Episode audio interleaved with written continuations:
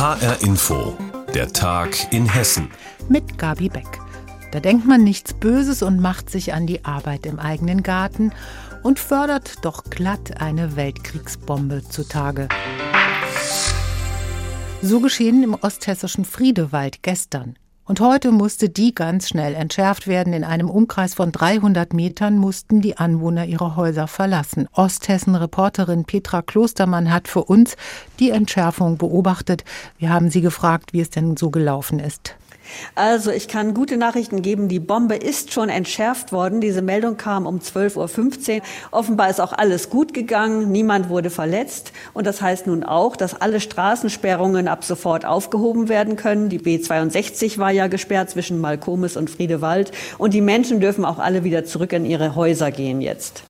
Wie viele Menschen mussten denn im Umkreis der Bombe ihre Häuser genau verlassen? Das waren ungefähr 700 Leute in dem Umkreis von 300 Metern.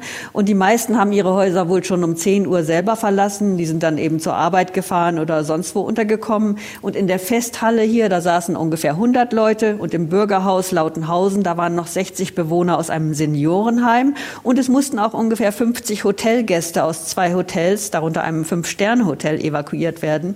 Ich habe da zwei Schweizer Schweizer Geschäftsleute aus dem Hotel gesprochen. Die saßen mit ihren Laptops dann eben in der Festhalle und mussten dann ihr Meeting kurzerhand dorthin verlegen, haben das aber relativ locker gesehen. Warum hat man denn auf einen so kleinen Ort geschossen im Zweiten Weltkrieg?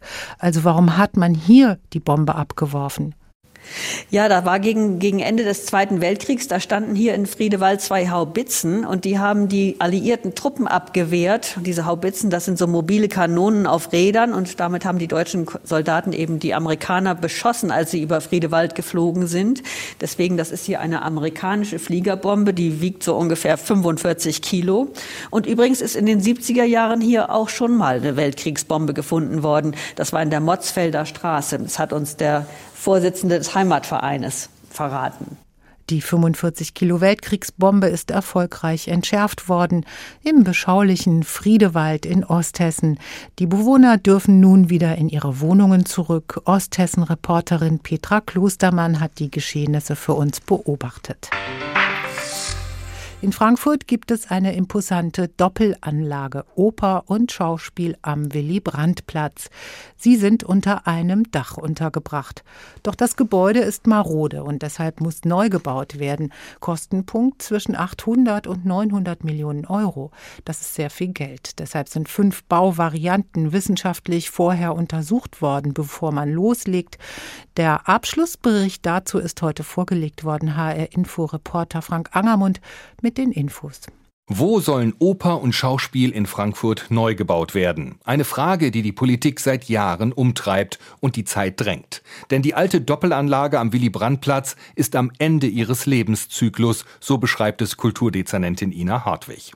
Deshalb sei sie froh, dass der wissenschaftliche Abschlussbericht zur Zukunft der städtischen Bühnen drei Varianten in der Innenstadt vorschlägt. Wir haben jetzt vertiefte Untersuchungen, die eines klar machen. Das sind keine Luftschlösser, sondern das sind, es sind wirklich machbare Optionen, alle drei. Untersucht wurde, welche von fünf Varianten wirtschaftlich, ökologisch und verkehrstechnisch am sinnvollsten sind. Mit rund 810 Millionen Euro ist Variante 2 die günstigste, sagt Ina Hartwig. Dann würde das Schauspiel auf dem Willy-Brandt-Platz verbleiben mit den Werkstätten und eine neue Oper würde am Rande der Wallanlage in der neuen Mainzer entstehen. Der Vorteil, die Oper an der Wallanlage würde die lang ersehnte Kulturmeile mit verschiedenen kulturellen Einrichtungen Realität werden lassen. Ebenfalls im Rennen ist ein kompletter Neubau der Doppelanlage am jetzigen Standort. Doch dann müssten gleich zwei Ausweichspielstätten gefunden werden, um die Bauphase zu überbrücken. Und es gibt noch die sogenannte Spiegelvariante. Das bedeutet, die Oper bleibt auf dem Willy-Brandt-Platz. Schräg gegenüber entstünde in den Wallanlagen ein neues Schauspiel. Hier ist das Problem, dass die geschützten Wallanlagen unterbrochen werden müssten.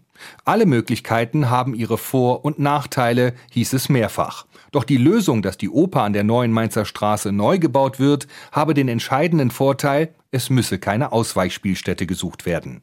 Matthias Hölzinger, Leiter der zuständigen Stabstelle, nennt noch einen weiteren Grund. Wir könnten innerstädtisch einen Frei- und Grünflächengewinn von 5000 Quadratmetern erreichen. Das ist historisch. Es gibt aber bei dieser bevorzugten Variante ein Problem. Das vorgesehene Grundstück gehört noch einer Bank.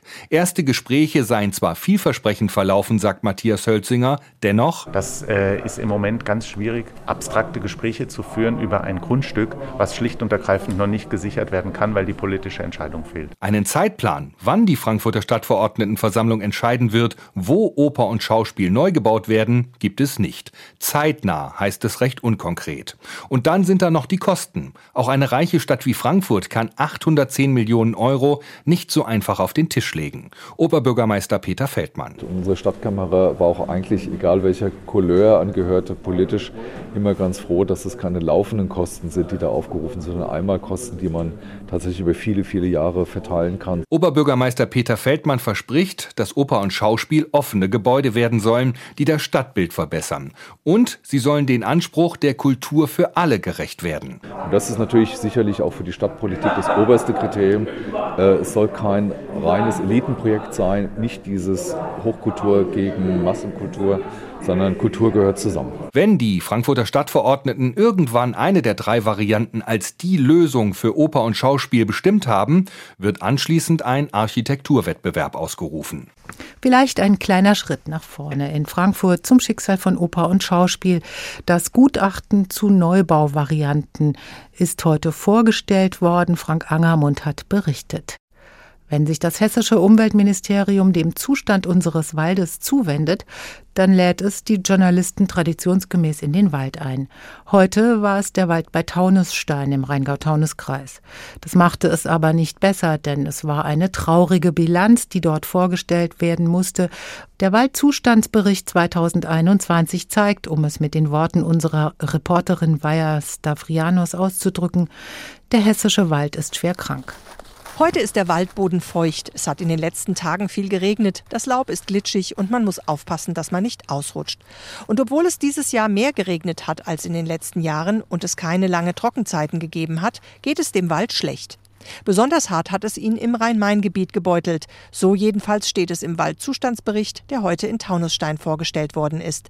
Denn hier ist tendenziell trockener und wärmer als zum Beispiel im Norden und Osten Hessens. Dr. Ulrike Talgner von der Umweltkontrolle der Deutschen Forstlichen Versuchsanstalt über die derzeitigen Schäden. In den vergangenen drei Jahren hatten wir ausgeprägte Hitze- und Dürreperioden, die bei allen vier Baumarten, also Buche, Eiche, Fichte und Kiefer, zu starken Schäden und hohen Absterberaten Baumarten geführt hat.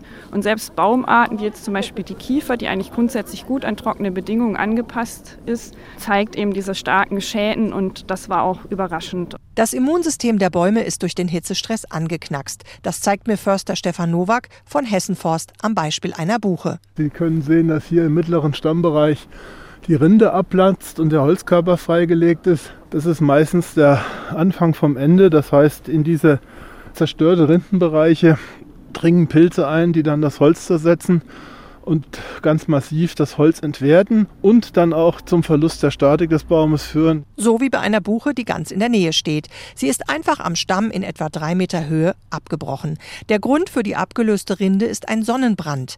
Der entsteht, wenn Hitze auf den oberen Kronenbereich einwirkt. Bei der kranken Buche sieht man vor allem auf einer Seite, dass die Baumkrone nur noch ganz wenige Verästelungen hat. Es kann ein Stück weit auch an der Versorgungssituation im Stamm liegen weil die rechte Seite, wie gesagt, haben werden noch keine Nährstoffe mehr nach oben geleitet und äh, die linke Seite ist noch intakt. Das ist also gut möglich, dass das auch damit zusammenhängt. Damit uns der Wald erhalten bleibt, muss weniger CO2 und Stickstoff in die Luft. Aber die Forstwissenschaftler schauen auch nach Baumsorten, die in anderen heißeren Ländern gedeihen, um sie bei uns anzupflanzen.